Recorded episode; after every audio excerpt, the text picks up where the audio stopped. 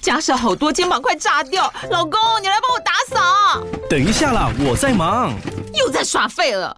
我忙着找虎标红色万金油帮你缓解肌肉酸痛啦。这瓶百年口碑天然草本配方含有温感肉桂，按摩更有效。省下的家事交给我，老公，爱老虎油。虎标在手，全家神队友。全台各大药局、屈臣氏、康士美皆有贩售。卫蜀成字字第零一五七零一号，北市卫药广字第一一三零四零一四九号。使用前请详阅说明书、警语及注意事项。欢迎大家来到人间动物园。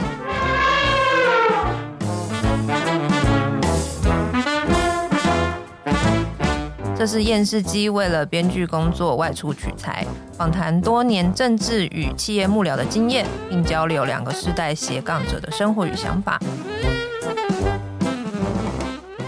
Hello，大家好，我是验视机，大家好，我是边角料，我们今天很高兴呢，来邀请到了一位非常特别的来宾，终于来了。对我们非常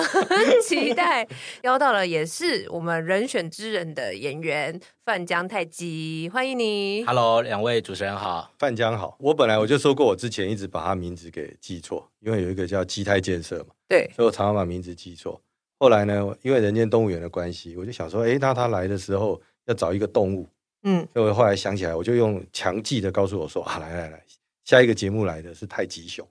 所以如果如果名字不出来的 话，那个我代们号我就们是的代号鸡就嘛会叫太极熊，太极太极熊是什么？不是就不是有个北太极极熊吗？ 没有、啊、还有不是太个极很熊，可爱的动物吗？叫做太极熊、哦，太极熊，泰迪那熊，是泰迪熊吧？哎 我想说太极熊 是好吧什么泰迪熊？第一次我听错到了。？OK，对，那有那个看《人选之人》的朋友，对范江肯定不陌生啦，因为他就是饰演我们这个公正党党部的新闻部主任。那不晓得范江在饰演这个角色的时候有什么感觉？觉得很像在上班吗？后来有朋友看到，然后就说：“哎，听到声音就跟平常一样。”哎，这样我就说：“对啊，本色演出嘛， 没有什么特别的需要做不同的角色的选择在里面这样子。”但是我还是很佩服那个写剧本的验尸机。谢谢谢谢。啊您当初，我觉得可能要跟观众把一段历史稍微复习一下。 对，我因为我们好像还没有要稍微介绍提一下对对对对哦，对，因为他出现的时候是演员，可是是没有人知道他过去经的历背景或经历。请范江来自我介绍一下你。稍微稍稍微微描绘一下。对，我们会拿维基去 check，看看你有没有诚实 交代。哦，好，各位好，我是范江太基，我是沈春池文教基金会的副秘书长。我们基金会最主要的工作核心是一个抢救千台历史记忆库的工作，也是访问一九四九年千台第一代的这些长者。那么我们在今年的六月会出我们基金会的第一本书，就是《我家的两岸故事》。然后在今年的七月五号开始，一直到九月二十号，我们在台中文资园区，我们举办了一个《我家两岸故事》的一个展览。那这个展览就是包括我们从四九年迁台一直到一九八七年开放。两岸探亲的这一段的故事，然后中间有很多的互动，有很多的沉浸，然后也结合了 Chat GPT 等等，然后来跟历史来做对话。我是记者出身，是是啊，然后在二零零零六还是零七的时候，我就从媒体圈转到客家电视台当行销部经理，是，然后到二零一零年的时候，在郝龙斌市长选举连任的时候，我在他的竞选总部当发言人，后来我就进党中央当发言人，再来就是到总统府当发言人，之后研考会，呃，现在这个组织已经不存在了，已经组改成国发会了。对哦好，因为以前是有研考会，有经建会，哦，对，那现在对这两个把它合并成国发会啊。那我之前就是离开总统府的时候，就是在研考会当副主委，那之后再回到党中央当文传会主委，之后就开始了我的戏子人生。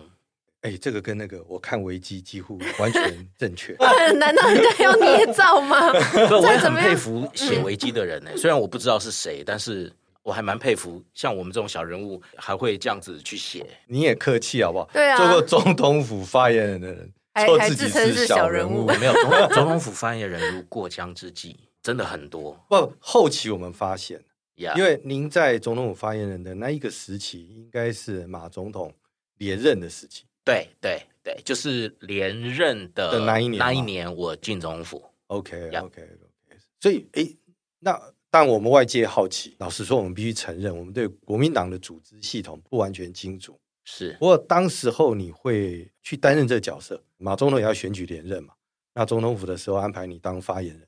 这样的一个角色安排，有没有什么战略啊，或者是职务上安排的意义？这个都是整个团队的整体考量。也就是说，在我之前的罗志强，因为在选举的期间，他就要到竞选总部去，有一些人事的调动，就是因为选举，所以有一批人要到总部，总统府这边有一批人要顾家，就是有不同的分工的角色。哦，所以那时候你是到总统府负责顾对家，所以顾家顾完了一年以后，你就又被调到行政院，我在府里面一年十个月，差不多啊，就是选举的那个阶段嘛。啊呀呀呀你应，该是经历过那一个阶段，对，那个阶段你会觉得那个马总统的那个竞选的那一个连任的阶段会很有压力吗？还是其实都会觉得其实应该一切都如常，不会有任何的问题？你讲的这个问题就就 因为观众一定喜欢听，观众怎么会喜欢听维基写的阶段？ 观众一定喜欢听。哎、其实因为我们是职能节目，我们先讲。是对我们其实强调的不是政治那一面，是而是是每一个人在他职涯当中被设定角色，跟他挣扎，跟他选择。对，尤其是您真的是典范，因为你们的转换哦非常的多，所以我现在讲其中一个非常小段。这个问题其实可以回应到我们刚刚在聊天的一个问题。那个验视机问我说：“人选之人看完了没有？”对啊，对啊，我老实说，我现在不太看政治剧，最主要的原因就是每次一看血压就会升高。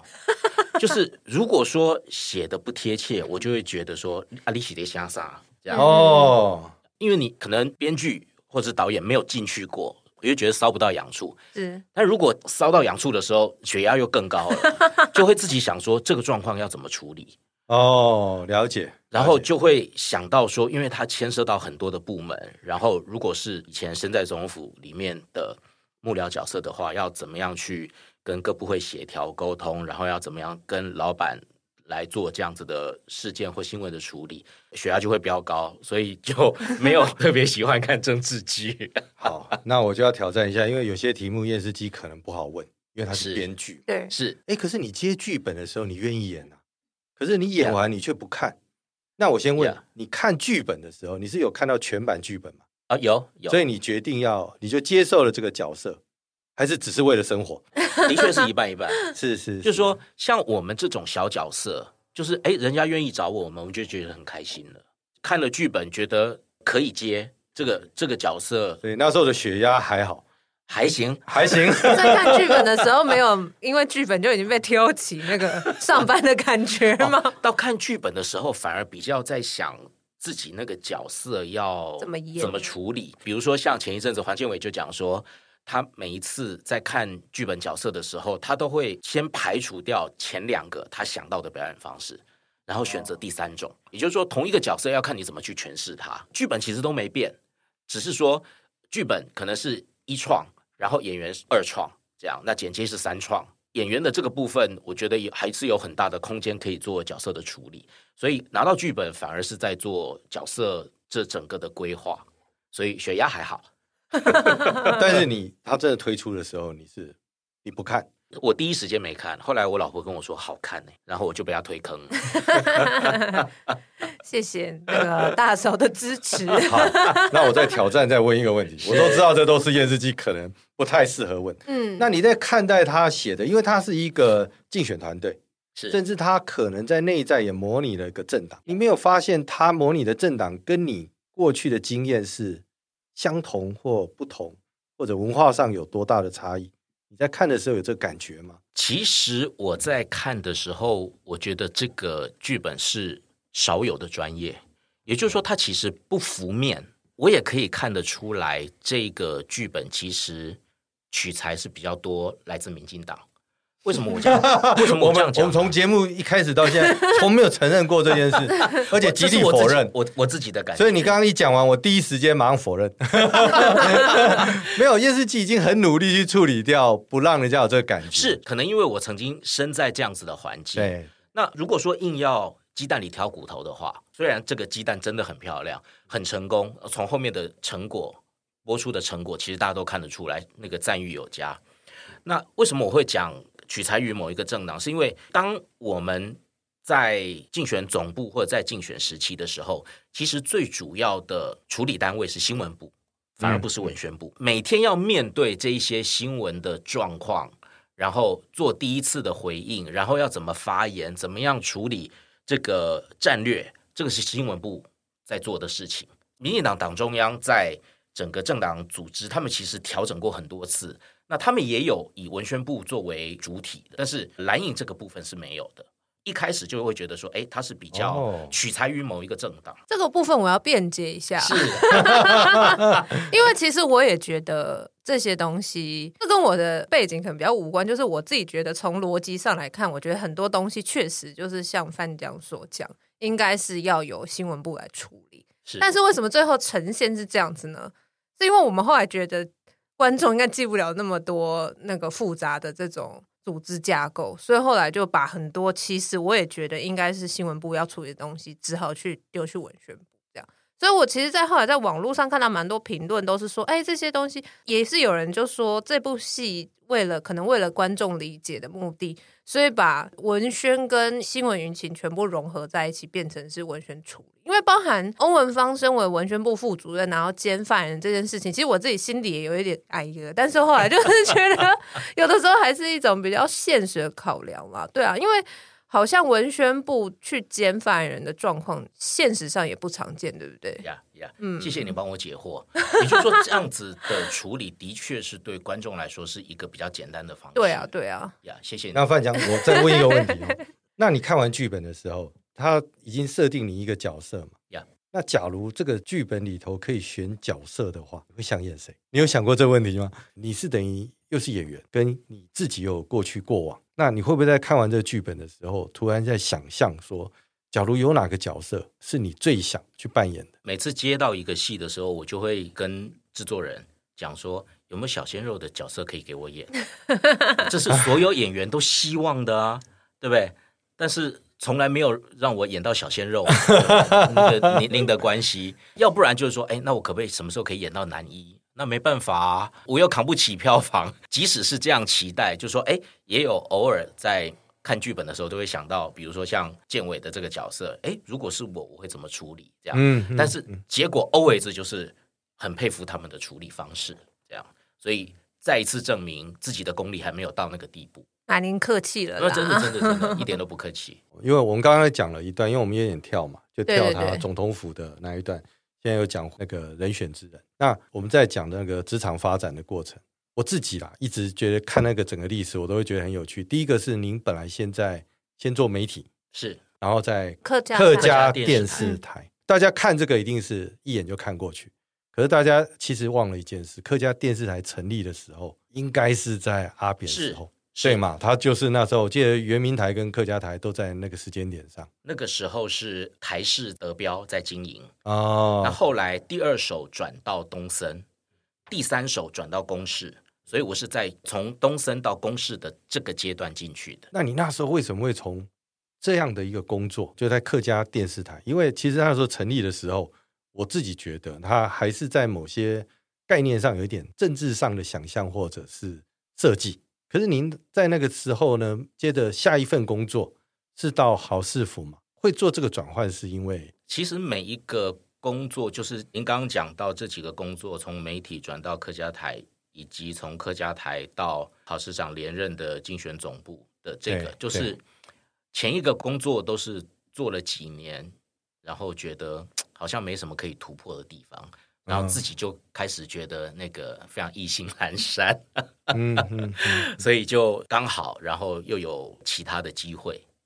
所以就一推一拉之下就转了别的跑道。我想请问一下，因为其实我们自己的经验很多时候都是朋友找，所以您那时候也是朋友找吗？进客家台的时候，我跟台长并不直接认识，因为台长也是新闻圈出来的，所以他就问了一下新闻圈的朋友。那有新闻圈的朋友推荐我去，离开客家台到郝市长的竞选总部的时候，也是朋友推荐的，那时候是担任发言人，总部的发言人，总部发言人，对所是以我他没有连进任市府连任的竞竞选选嗯总部团队的呀发言人。你等于经历过市长选举、连任的一个市长选举跟 一个总统的对选举，但我们一直鼓励年轻人说，有机会能够看看类似这样的一个模式。那对你来讲，你自己的经验呢？你觉得经历这两件事情，就是说你会提醒说，诶，这个东西是一个蛮有趣的经历呢，还是可以分享它其中，让你觉得最大的学习是什么？这个问题好大，当然，我们都是问很大的问题， 都是问人生的问题， 但不一定要完整，就是说因为大家都很好奇，就像我们是会去拆解你在危机里头，因为危机只有时间点，是它不会有抉择跟转折。是，可是我们会故意，当然我们都鸡蛋挑骨头，所以才会故意把客台的那个角色拿出来。其实我还没讲，因为郝市长在当市长之前，他应该是阿扁执政的时候第一位不同党籍的首长。嗯哼，对嘛？他做过环保署署长、哎，是应该是这样。是对对对对，但这都非常有趣。我觉得有时候历史把某些东西补上，它会更人性，然后更有趣的去看待，哎，这些转折。那因为你有经历两个，一定很多人很好奇，这两个发言人，还有而且是党部总的发言人，党部的对不对发言人，总统府的发言人，他不能用发言人就把我们混过啊。我们一定好 奇这个中间之间他的抉择、角色、沟通，你遇到最大的挫折或者是什么？他这个中间里头到底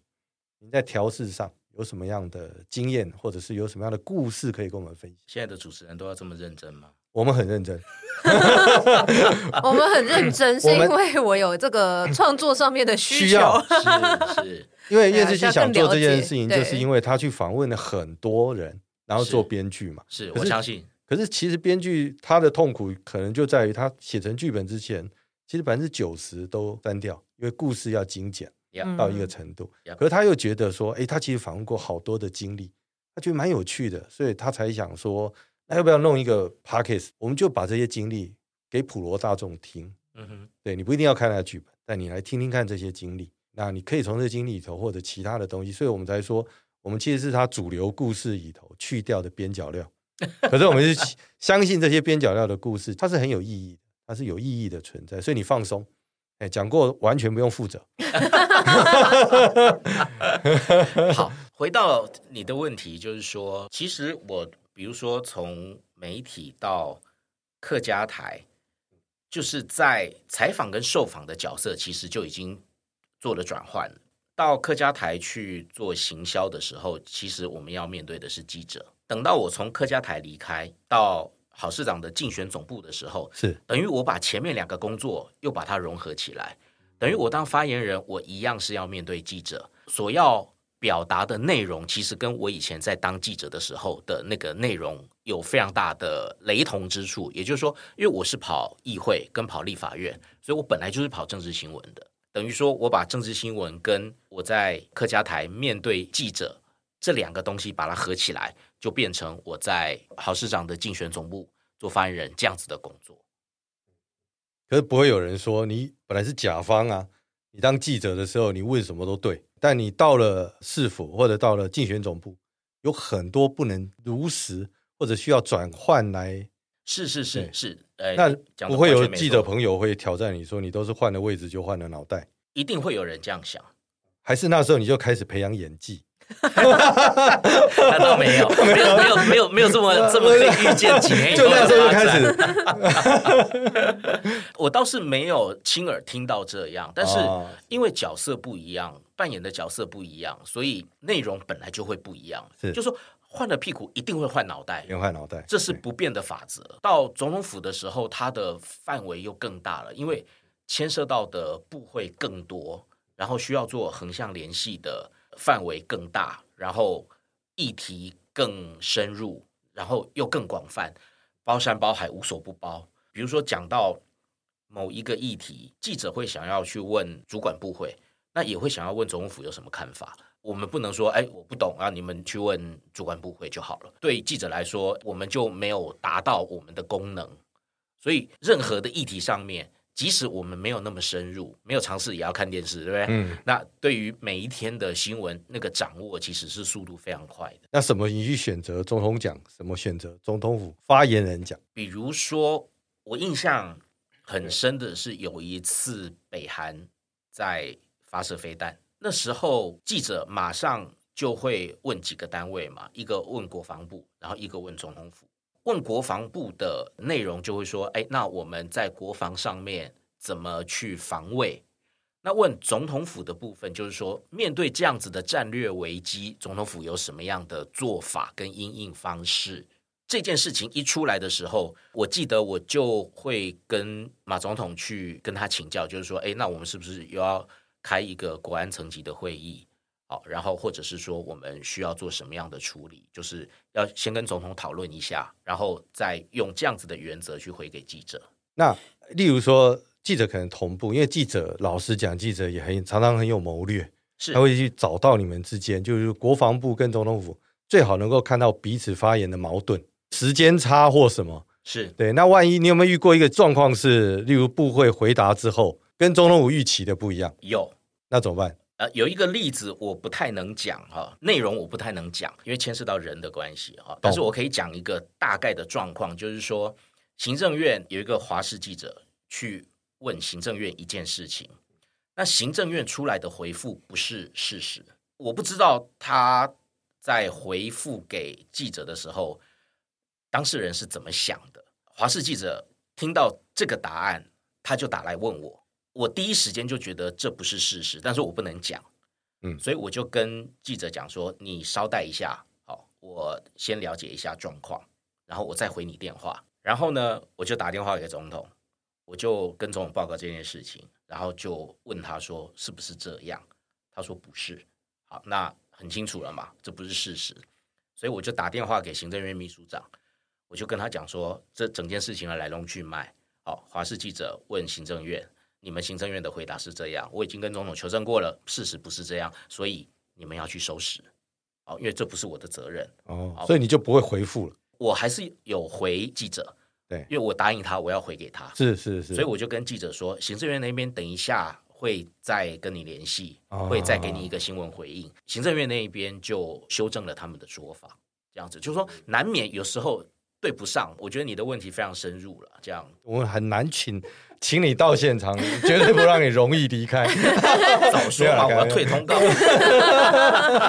没有没有没有没有没有，我要让大家知道，幕僚不是大家想象那样子，他是每天面临的状况，他要处理的危机其实非常非常的多，是应该是这个样子。所以做到后来，那个我觉得有自己有一点点害怕电话铃声，啊，只要电话铃声一响，要么就是又出事情，要么就是那个记者又要问不知道什么样的问题，那就是这些问题会千奇百怪。如果说你问单纯问政策的问题还好，我们还知道怎么回答，有一些千奇百怪的问题。然后有一些是专门要挑你毛病的不友善的媒体，我们还是要回复他。到后期其实真的是有一点恐惧电话铃声，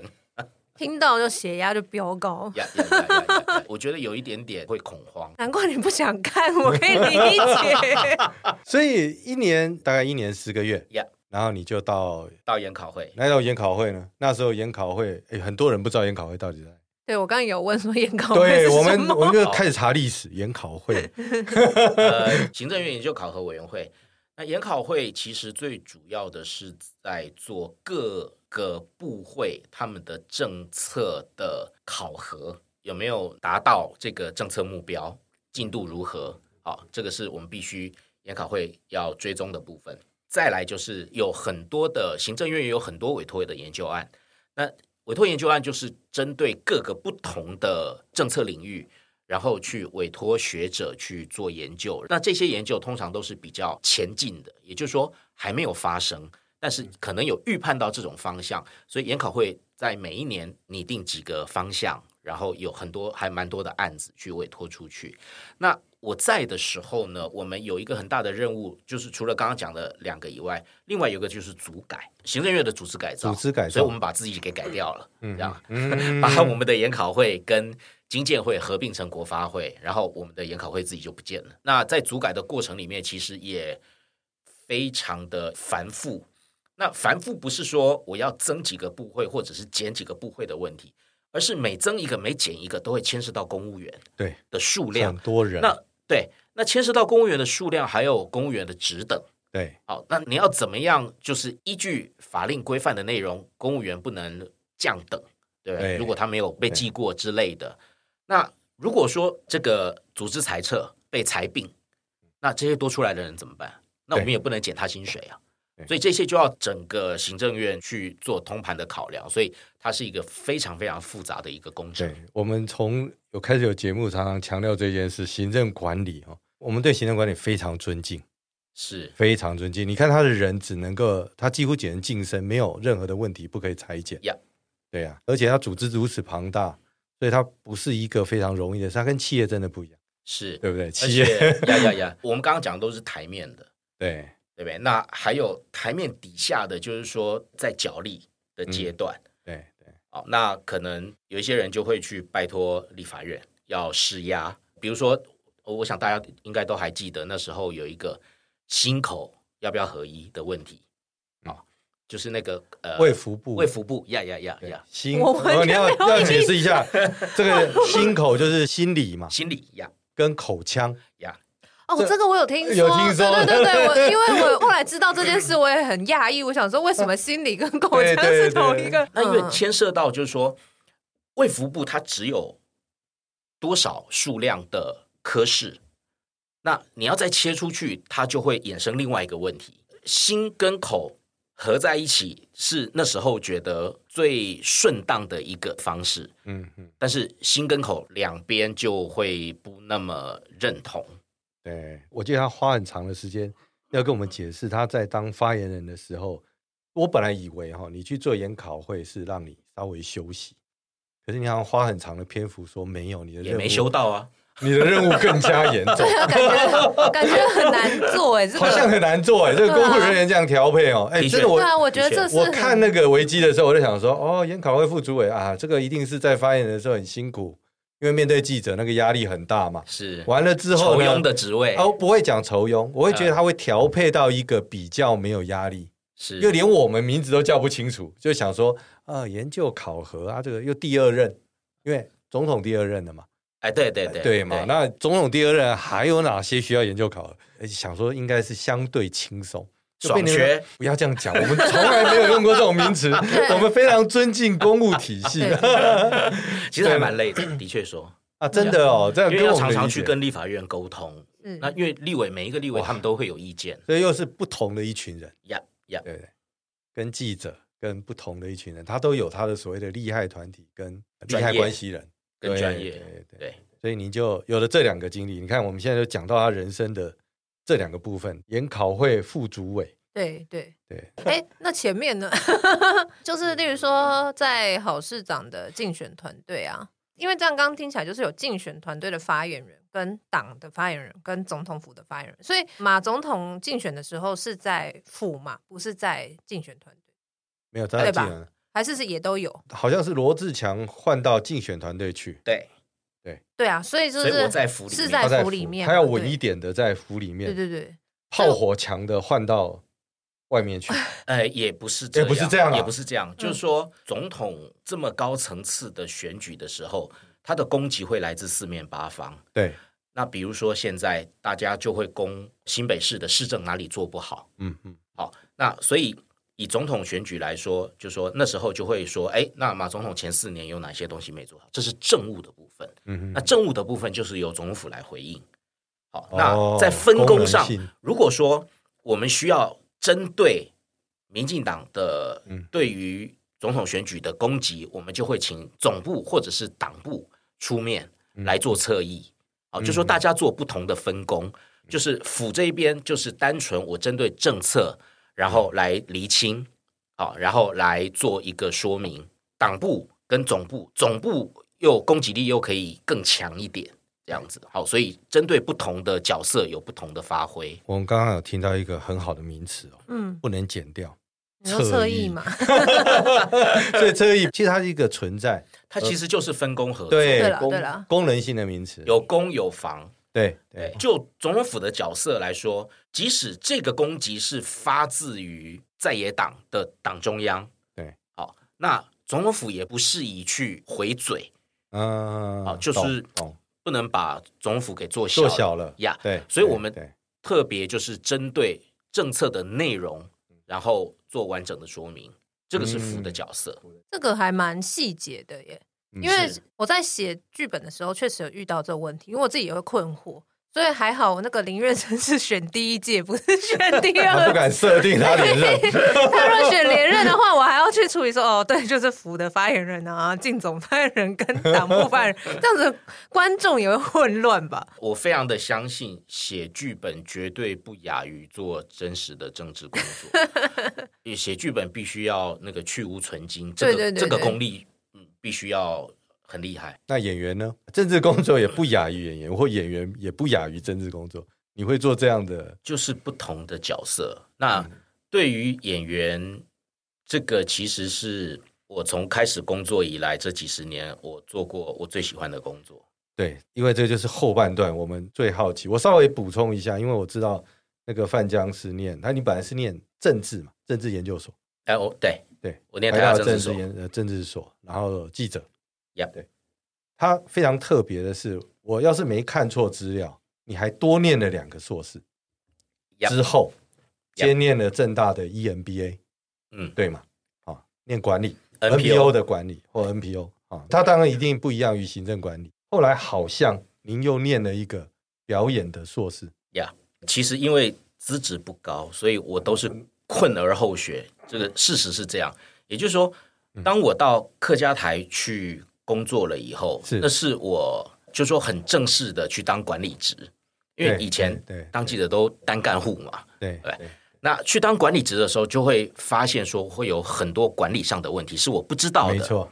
所以我就去考了正大 E EMBA，但是那个我课都修完了，但是我没有毕业，嗯这样，因为就很懒得写论文嘛， 嗯，是这样是是，所以到最后就领到了正大的一张退学证明书，这样， OK，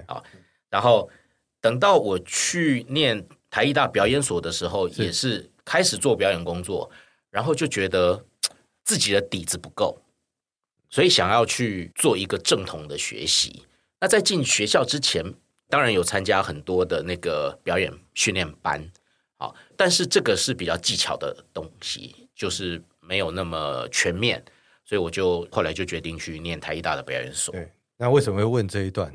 还是要跟观众提醒一下，其实很多在职进修的是有想法的， 不是只是为了洗学历。哦，原来是哎，原他很来特是为了别，讲不这 是个，你，你仔细看，他人生不一定都要做这件事，是可是他每一个阶段，他都去补了这一块，这也是提醒很多的听众朋友，大家都讲斜杠斜杠，可是很简单嘛，你就是你人生里头，你发现你还少些什么，你要有这个好奇，或者你有这个想法，想要去探寻，你就会再去找这个知识，再去补充。所以我说过，范江的这种经历，它会让你知道说，其实很多人的努力，他就是这样一步一步在努力，而 且很呀扎实耶，不是开玩笑的。没有，你刚刚讲的也对，就是我也是去洗学历的，就说哦我洗学历是我希望说我自己有表演的专业，专业，然后 对不要让人家觉得说我只是来玩票的，然后你啊就是你啥都不会，然后你你就来嘎个角色这样，我不希望我自己是被定位成这样子，所以我才会去进学校去念表演所，其实也就是洗学历的意思。这样我们突然不知道该怎么接，是把它洗我们我们的，刚刚本来是一个蛮励志的， 蛮励志 的啊，对然后现啊。在就变得有点尴尬。没有没有，我们是重新定义了“洗学历”这三个字。是是是，对，对没错，谢谢没谢错谢。 哎，可是你在行政研考会并没有做到马总统第二任结束嘛？没有研考会，其实差不多一年，然后那时候呃，二零一五年你呀就离开嘛，呃你没有做到二零一六，对，我是从党部的文传会离开的，因为那对时候就是整个团队又需要做一些调整，就把我从研考会调到党中央。所谓整个，团队，你这样讲讲的太抽象。我前一任的文传会主委是萧旭成，哦，OK，因为那时候萧旭成要调到府里面去当副秘书长，这个文传会那一边就需要找人来接这个位置，其实是有一些整体的调动的考量。在那一刻，简单讲就是说，国家体制的调整没有太重 要了，要接送你到文传会，没有啊，也我开玩笑。因为其实做整个团队的人事安排都会有联动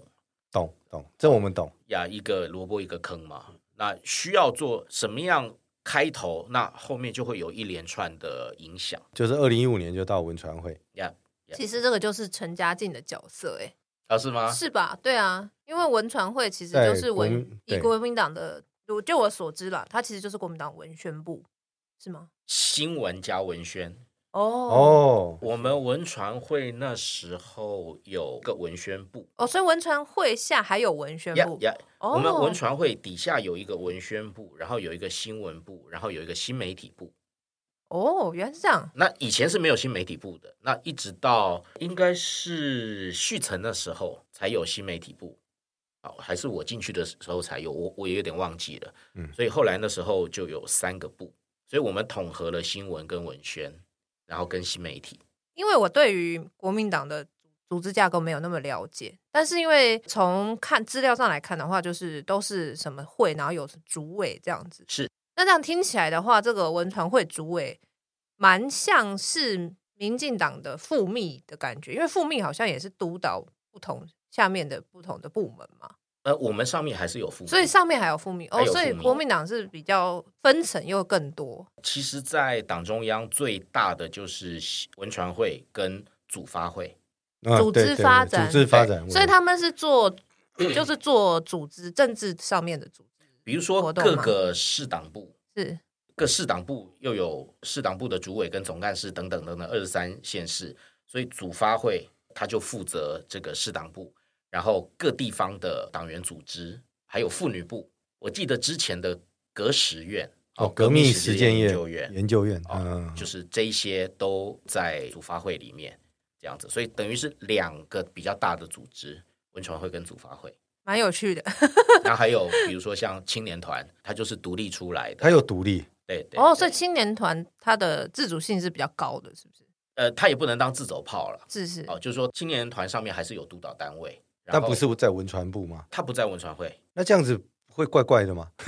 因为你有新媒体的单位，对又有青年团，这互相之间不会有功能上、设计上、功能上会有。这就是有需要横向联系的地对方。对对，我的意思就是说，因为它就是需要横向，所以是是是，我们在的时候没有太大的问题。 OK Yeah. OK，而且那时候为什么我会觉得有趣呢？因为我一直有一个我们自己的印象，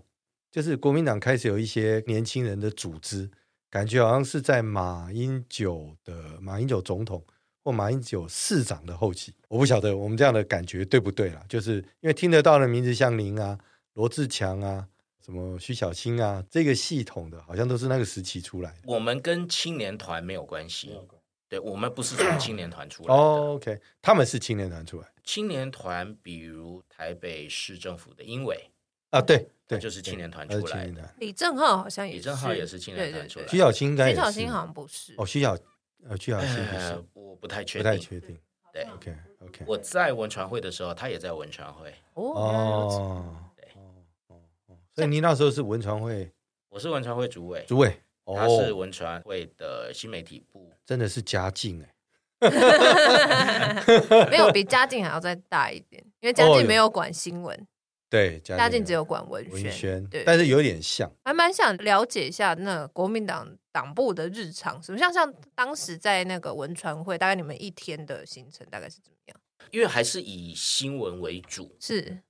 那文宣的部分，就是说我们有一个文宣团队，针对新闻的主轴去做，比如说去做 EDM，然后去做海报，这个要怎么样发给各党部，跟党部联系，统一口径，这个是我们的文宣部。那新闻部呢，就会每一天就会针对议题，不管你是要攻，或者是别人攻，你要守，要不要开记者会啊？开完记者会要写新闻稿、呃、发新闻稿，这些都是新闻部在做的。这样，那那时候新比较新成立的新媒体部，就是要在比如说在网络的世界里面去看一些可能发生的事情，要去发掘一些在网络世界的风向。那这个是新媒体部在做的。那在攻防方面会去联系，例如说，诶，觉得这个议题可能某个委员比较适合去处理的话，会有这种跨部会的联系吗？横向联系的单位非常多，嗯，好、比如说当我在党部的时候，一定有议题是，比如说是从那时候的总统府过来的，需要党部支援的，那或者是说行政院有什么东西是需要党部火力协助的，再来就是受到攻击，党中央这边因为是从立法院来的攻击，像电视机刚刚讲的，那我们需要由立法院的党团去回应的时候，我们就要去找立院的国民党团党团办公室，然后跟他们协调，那他们会去找委员来针对这个议题来做回应，所以横向联系的单位其实很广。那我蛮好奇一些细节，例如说，这个很像。很像联系是打电话吗？ 是啊，还是传讯息，还是电话最快，电话呢？就打电话说，诶，这个什么事情呃处理一下，这样吗？就是要研究一下，哦，研究一下， 要哈研究一下，然后研究完了以后要那个跟大人们，确认一下，稍微确认一下对嗯对对对对，然后就要发下去做了。了解这样了子解。就是确认哪一些是立法院党团要攻击，哪一些是党党部部这边要处理。诶欸我能不能问一个啊、因为刚刚讲的这样事物，人家不一定那个。二零一五年、二零一六年，所以你有经历过在国民党内有经历过三一八嘛？我有点忘记忘了了，一四年呢、啊我应该在文传会，你也应该算是在争议的， 相对争议的现场，不会吗？在文传会的时候，还是那个主要的战场，其实都还在立立院法吗？院。呀呀，嗯那主你要们的战场在立法院他们会需要你们的协助吗？嗯会，但是细节我已经忘记了。是是对，就是碰到大的状况的时候，一定是其实每天都需要协调，嗯哼， 更不要讲说是这种比较大大的的政治性的事事件。对对，对，那比如说太阳饼被偷吃啊，是不是？哦哦 哦，啊对嘛，行政院里头对不讲我也都忘记忘记还了，有一 个太阳还有太阳饼对对被对被，偷，说后来还大家去找，说那家太阳饼 很好 吃，好像还什么是的肖呀，啊对嘛，台中他以前是台中市副市长，对对对。先问个花边好哦了，对对对对对，就是那个总统府附近有什么好吃的东 西？大三元的菜很好，可是大三元很难定呢，还是说要麻烦 您比较好定啊位？我已经没这个权利了。啊，所以以前有比较好定吗？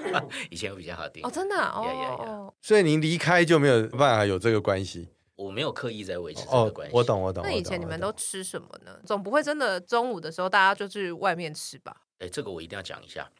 就是在总统府里面可以订部队的便当，哦部队的便就当是不是宪兵，因为总统府附近有一个营，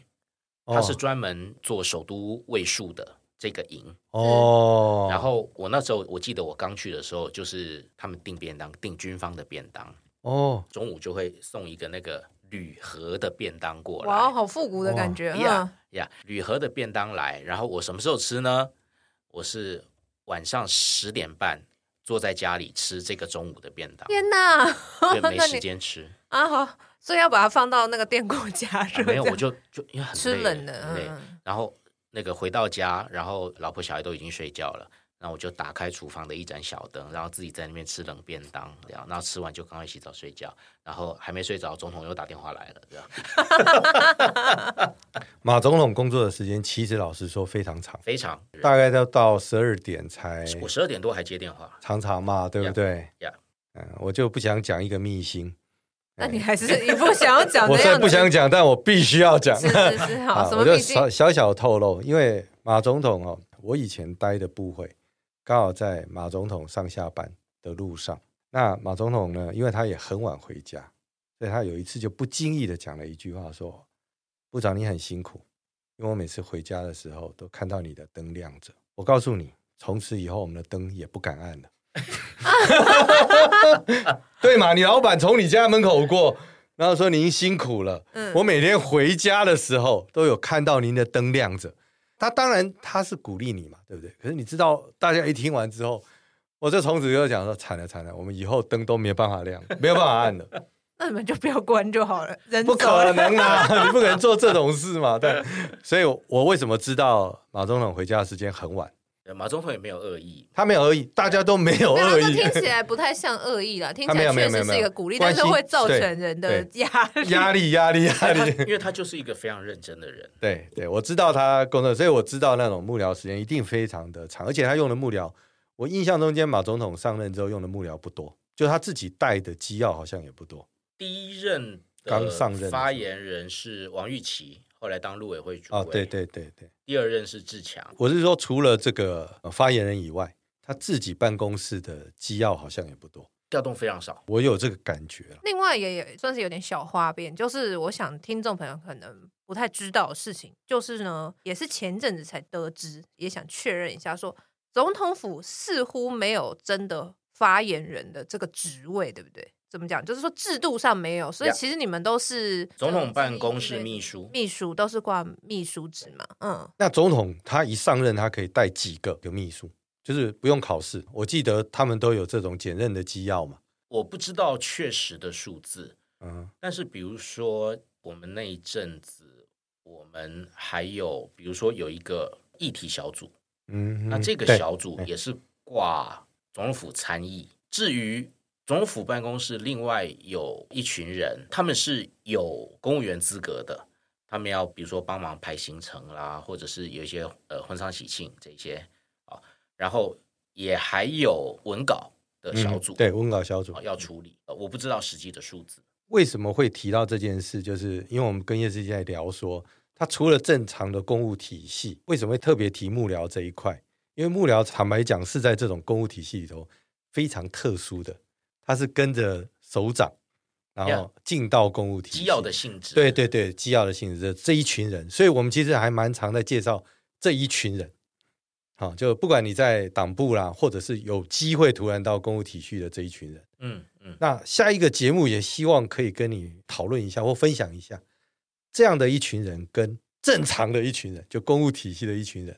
他们之间如何会发生什么问题？我们没有不正常不是不是不是，就是说在他们的眼里啊，你就是不是考试嘛， ，Yeah，考试 yeah，上来你是因为政权轮替 Yeah. 或者是什么而进到公务体系的，它是合法，当然一定是合法当嘛，因为然当然对，但是因为晋升的方法不一样，他们两边就需要有文化上的磨嗯合。因为上次我们找了刺猬来，他也是这样